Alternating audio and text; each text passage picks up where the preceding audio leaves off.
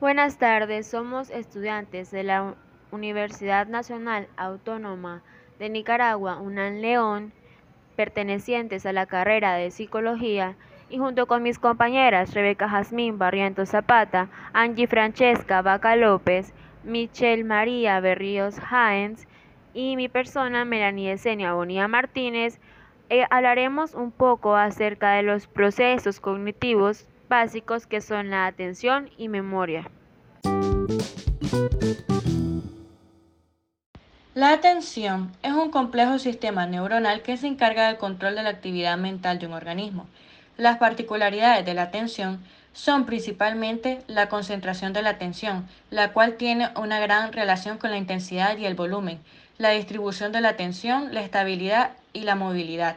Tipos de atención. Se puede señalar dos tipos diferentes la atención involuntaria y la atención voluntaria. Hay o atención involuntaria es aquella orientación o selección no intencionada hacia un estímulo entre todos los que actúan constantemente sobre el hombre. Generalmente las causas de esta atención son las características propias de los objetos o fenómenos que llaman la atención del hombre. La AI se produce y mantiene independientemente de la atención del individuo.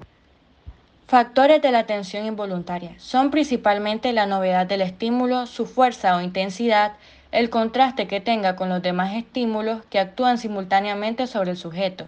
Por ejemplo, si una persona trabajando en una oficina siente un fuerte olor a combustión de cable eléctrico, por mucho significado que tenga el trabajo, por mucho esfuerzo que haga por continuar el mismo, orientará la atención y con ello todas sus acciones hacia la búsqueda y solución de lo que produce el fuerte olor. La atención voluntaria o AB es aquella que se origina por una determinada organización consciente de la actividad que realiza el sujeto. El individuo orienta su atención hacia un objeto o actividad con independencia de que los estímulos y objetos que lo rodean sean intensos, atractivos, novedosos, etc. La atención voluntaria se caracteriza porque el individuo conoce o desea los objetivos alcanzar con la actividad que realiza y de acuerdo con esto voluntariamente centra su atención en tareas concretas. Factores de la atención voluntaria, condiciones objetivas y subjetivas. A pesar de la intencionalidad de la atención voluntaria, para facilitar la formación de la misma, es necesario que se creen condiciones adecuadas y necesarias en el lugar de trabajo. O sea, en primer lugar, que no existan objetos y estímulos ajenos que puedan desviar la atención orientada hacia una actividad o tarea determinada. Por esta razón, es habitual y necesario eliminar los estímulos, objetos, instrumentos, etc., que no tengan relación con el trabajo que se está realizando. Un ejemplo entre atención voluntaria e involuntaria podría ser el siguiente. Un escolar puede prestar atención a la clase, no porque siente un interés especial por la misma, sino porque sabe que de esta manera podrá sacar mejores calificaciones en los exámenes, lo que le permitirá obtener el premio que los padres le han ofrecido. Y otro puede atender a la clase por el interés de conocer, ampliar sus conocimientos y realizar bien las tareas asignadas por el docente. En ambos casos, el escolar muestra atención hacia la misma actividad, no obstante, los motivos son diferentes. Uno presta atención de forma voluntaria y otro por obtener el mejor premio de sus padres es decir, de forma involuntaria.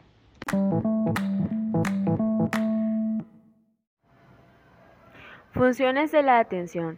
La primera es la orientación atencional, la cual consiste en facilitar la selección de la información que tenemos que procesar o a la que debemos dar respuesta.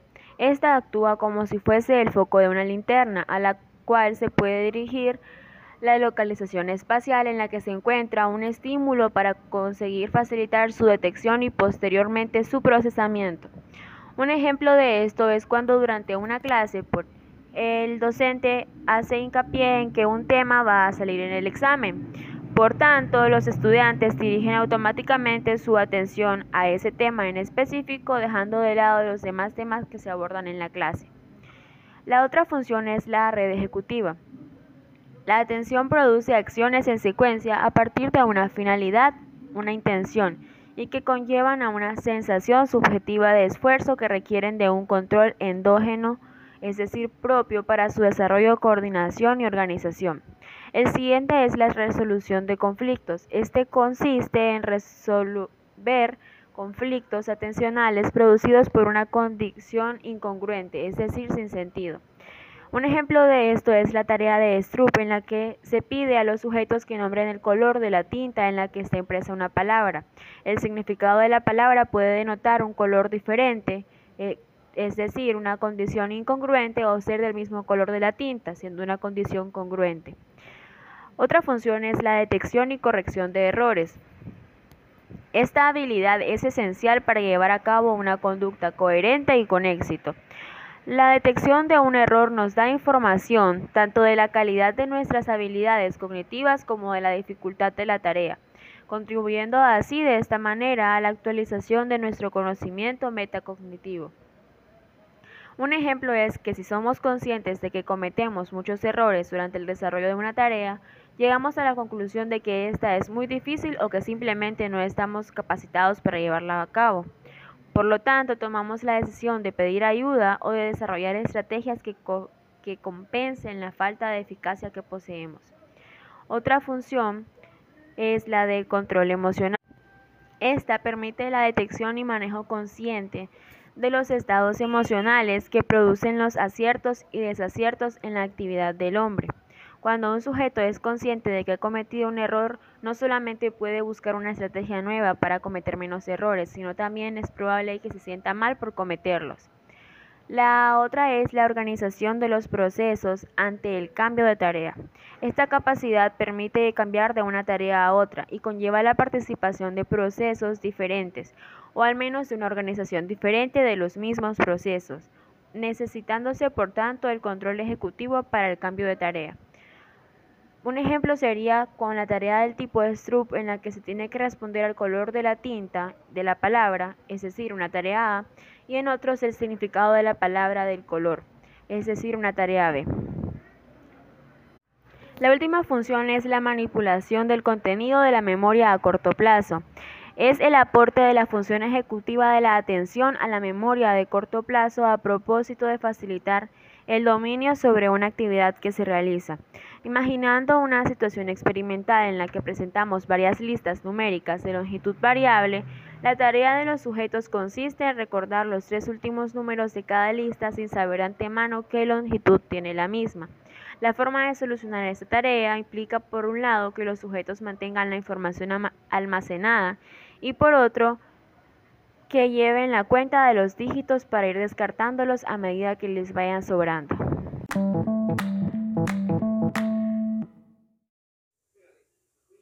La memoria es un proceso cognitivo. Esto quiere decir que se entiende como una serie de acciones y operaciones mentales.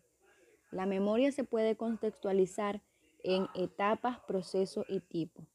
En las etapas podemos mencionar la memoria sensorial, la memoria a corto plazo y la memoria a largo plazo. En los procesos es la codificación, almacenamiento y recuperación. Los tipos de memoria serían explícita e implícita. Memoria sensorial. Encontramos en esta los cinco sentidos, la audición, el olfato, el gusto, el tacto y la visión. La capacidad es incierta y la duración es aproximadamente de un segundo. Contiene la información solo el tiempo necesario. Memoria a corto plazo. Solo almacena pequeñas cantidades de la información, es decir, somos conscientes de los recuerdos durante una docena de segundos o menos. La capacidad es de 7 más o menos dígitos o de 4 fragmentos. Su duración es de aproximadamente 30 segundos. Memoria a largo plazo es utilizado para el almacenamiento relativamente de la información de manera permanente. Almacena todo lo que sabemos sobre el mundo. Recupera información que está en la memoria desde nuestra niñez.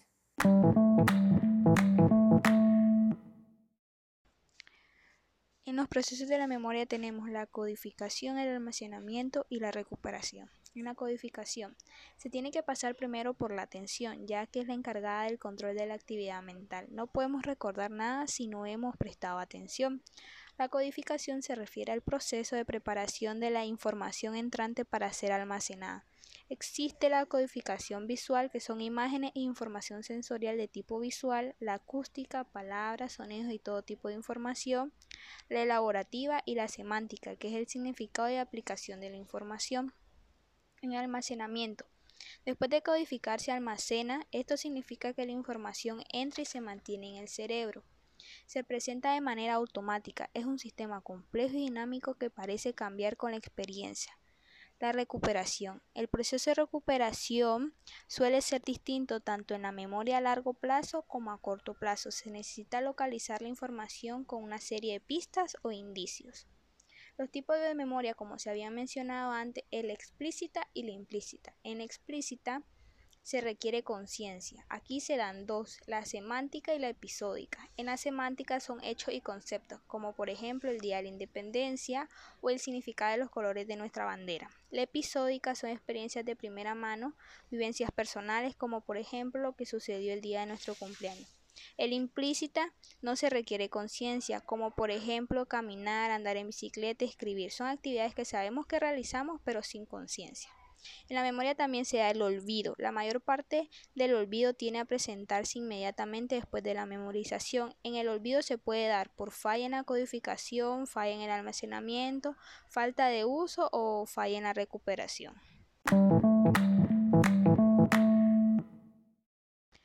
Se les da gracias por su atención en este podcast de la atención y la memoria.